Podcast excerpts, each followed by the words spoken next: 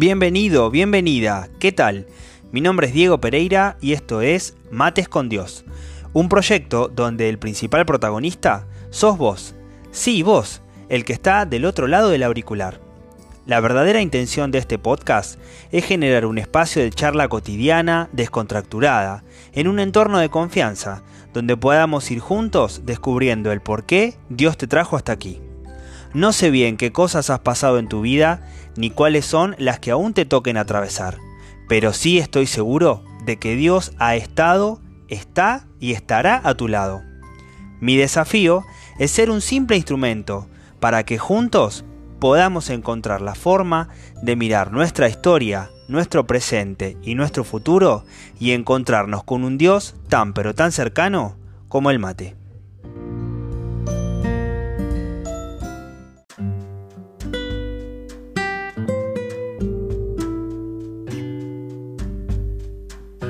Hola, ¿qué tal amigos, amigas? Bueno, los saludo a todos.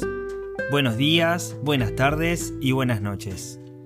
Bueno, espero que estén muy bien haciendo lo, que se encuentren haciendo. Hoy, para esta mateada, traigo, bueno, un concepto que nuevamente espero que sea algo que contribuya para que puedas tener una nueva manera de relacionarte con Dios vamos a hablar de eh, nuestras creencias, pero no de las creencias en cuanto a la fe, ¿no? Sino que vamos a hablar de las creencias refiriéndonos a esas frases, a esos eh, conceptos que están en nuestra mente y en nuestro corazón y que son cosas que rigen internamente muchos ámbitos de nuestra vida. Eh, vamos a decir que son esas cosas que bueno, nos forman el carácter, nuestro humor eh, y se manifiestan en todo, incluso también hasta en lo corporal. Bueno, las personas tenemos verdades, ¿no? Digamos que es como todos tenemos un GPS interno que está dentro nuestro y que de alguna manera se hace presente en la forma en que mantenemos nuestros vínculos. Sabemos que abajo de cada creencia que tenemos están nuestras raíces, que es lo que nos sostiene, lo que nos mantiene de pie. O también, ¿por qué no?, lo que nos hace caer. Muchas veces tenemos creencias que nos limitan, nos limitan a vivir la vida de una forma que sea llevadera incluso hasta para nosotros mismos. Tu forma de mirar la vida, tu manera de llevar adelante algunos aspectos, como por ejemplo el respeto, el amor, la familia, la amistad, la entrega de uno mismo también, o el servicio que puedes hacer, eh, tu voluntad, tu libertad y cosas que también pueden ser quizá más internas, ¿no? Como tu optimismo, tu ánimo, tu humor. En fin, un montón de, de, de opiniones, de cosas, como también tu opinión sobre Dios. Y vos me puedes decir, che, pero ¿eso pone en juego mi, relación con los demás? estas cosas, lo que yo piense de esto. Y la verdad es que sí, te voy a decir que sí, porque somos una unidad. O sea, tenemos diferentes aspectos, ¿no? Por ejemplo, tenemos nuestro cuerpo, tenemos nuestra mente, tenemos nuestra psicología y tenemos nuestra alma. Pero la realidad es que no podemos partirnos. Somos uno. Y en ese uno, todo lo que creemos convive. Y se refleja en nuestra manera de ser y de relacionarnos con los demás. Es verdad que las creencias eh, no las vamos generando de la noche a la mañana. Como decimos siempre, son un proceso Y también es verdad que continuamente estamos en procesos de generar nuevas creencias o de darle un nuevo significado a maneras de pensar que teníamos. Algunas creencias podemos decir que son como heredadas, ¿no? Son heredadas por experiencias de otras personas, gente que nos rodea o que nos rodeaba. Puede ser, por ejemplo, tu papá, tu mamá o tus abuelos, las personas que te criaron, esas personas que tuvieron una especial incidencia en vos desde tu niñez. Vendrían a ser todos ellos los primeros que fueron regando la semillita de tus pensamientos. Después, lógicamente, por el paso del tiempo, se van sumando otras personas. Pueden ser amigos, eh, amigos tuyos, amigos de tu familia, eh, alguna maestra del colegio o algún profesor. Y también, ¿por qué no? Eh, tu noviecita o tu noviecito de la adolescencia o de tu infancia, ¿no? En fin, cosas o criterios, formas de pensar que recibimos de otros y de alguna manera las guardamos adentro nuestro. Todas las vivencias te van mostrando cosas que recibís y como que te van sugiriendo como verdades, ¿no? Que después cada uno va viendo reflejado en eso que llamamos la realidad. Pero sucede que hay un momento, un momento muy lógico y particular de cada ser humano, de cada persona, que empieza a tener como un hambre. Sí, un hambre, un hambre de poder generar sus propias verdades, sus propios criterios, sus propias maneras de pensar. Y vas haciendo como un mix, como una mezcla de lo que viviste, de lo que vivís, y lo vas comparando con lo que recibiste.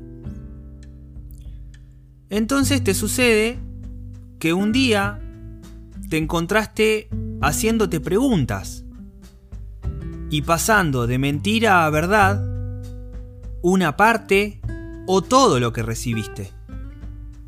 Y te pusiste como a pasar por un tamiz todas esas cosas que tenías adentro tuyo para ver con qué te quedabas de todo eso. ¿Qué es lo que vos sentís o crees que realmente te sirve de eso? Y bueno, como te decía antes, nuestra relación con Dios no es una excepción a todo esto. Está metido ahí adentro. Forma parte también de cosas que recibimos.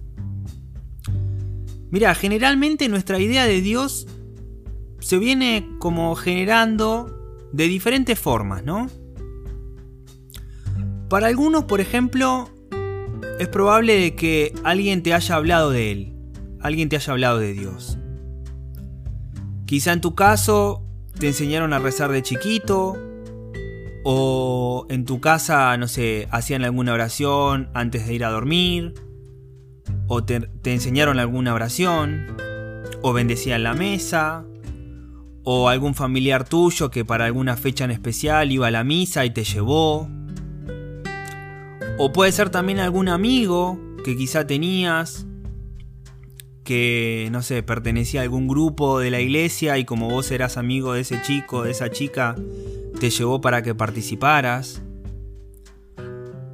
O a veces, ¿por qué no? También puede ser que hayas recibido alguna idea de Dios por tradición familiar no sé, quizá tus padres eh, te bautizaron o querían que a una determinada edad tomaras la comunión o te confirmaras.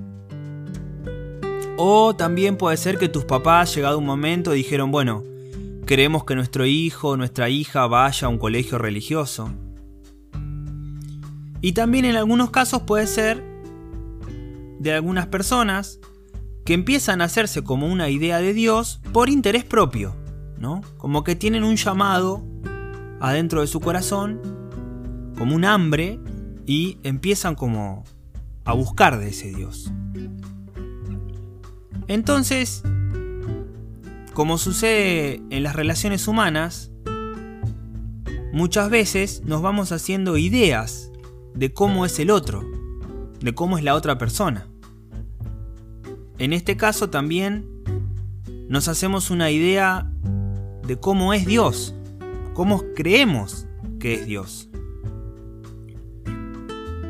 En el inicio de toda relación, esto sucede siempre. Uno, a medida que va conociendo a otra persona, se hace una idea de cómo es, se hace una idea de cómo piensa, de cómo actúa, de cómo vive, y formamos un ideal. Hasta que poco a poco se van presentando momentos en los que tenemos que ir dejando de lado ese ideal. Vamos compartiendo cosas con esa persona. Y nos vamos encontrando con que lo que nosotros creemos que es esa persona, quizá no es de esa manera y empezamos a descubrir lo que realmente es la persona. Dejamos de lado la idea para encontrarnos con la realidad de esa persona. Es como un proceso de eh, redescubrir, ¿no? Este proceso lógicamente no se da de un día para el otro, sino que es un proceso que se va dando a medida que uno tiene la posibilidad de compartir. Y en la fe, ese camino de compartir y de pasar de la idea a la realidad, lo llamamos conversión. Conversión justamente por eso, porque es convertir una idea en una realidad cambio una idea de algo por algo concreto. Y en ese cambiar, también me convierto yo. Algo que es una creencia se termina convirtiendo en algo que es tangible y concreto y tiene una repercusión en la relación que yo tengo con todas las personas que me rodean.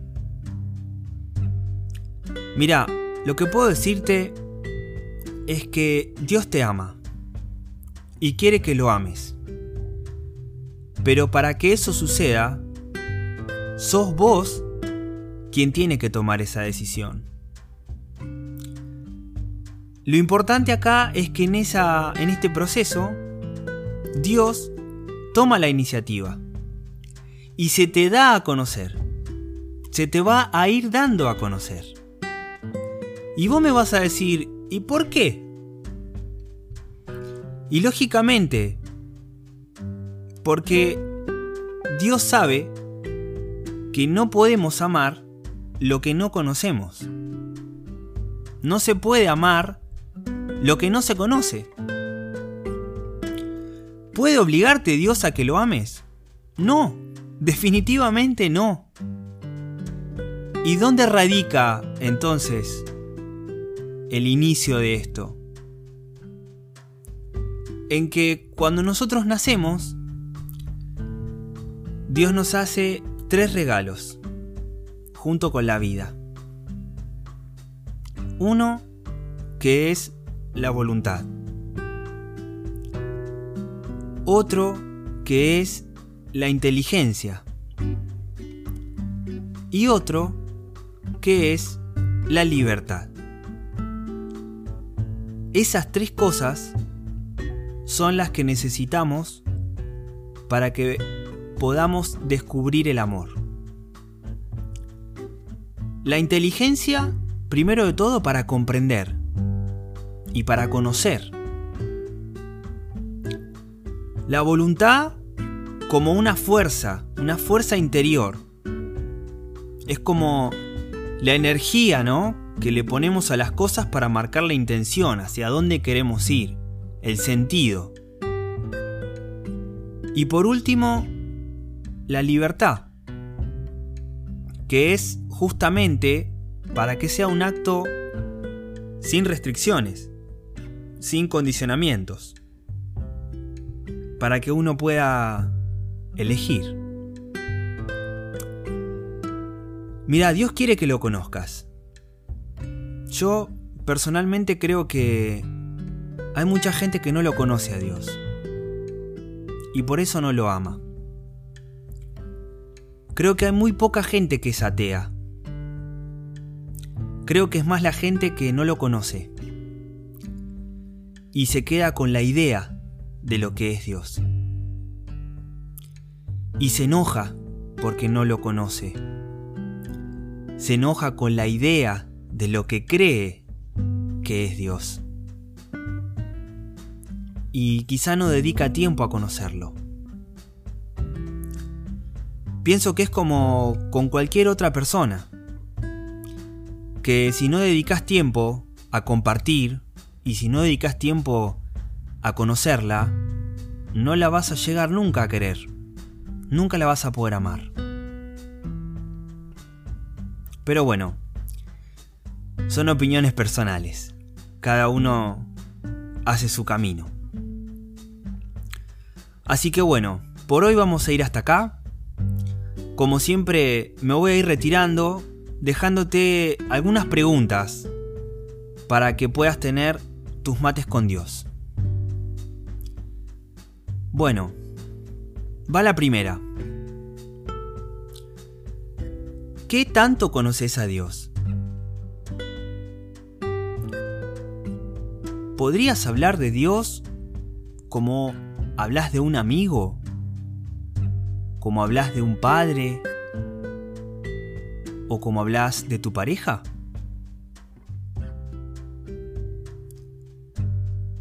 ¿Sabés qué es lo que más le gusta a Dios compartir con vos? ¿Sabés qué es lo que le hace feliz?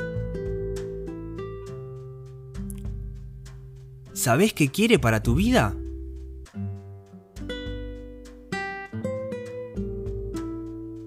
ahora que, vimos juntos esto, de que no se puede amar lo que no se conoce, ¿crees que te falta amor? ¿O crees que te falta conocerlo más? Por mi parte yo te invito a que lo conozcas.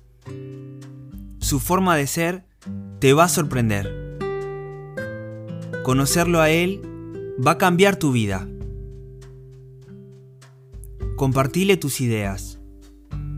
Hacelo partícipe de todos tus proyectos. Presentale tus preocupaciones, tus alegrías, tus tristezas. Y date vos la chance de abrirle tu corazón, que con seguridad te digo, no te va a fallar. Bueno, bendiciones para esta semana y nos volvemos a encontrar el lunes próximo para unos nuevos mates con Dios.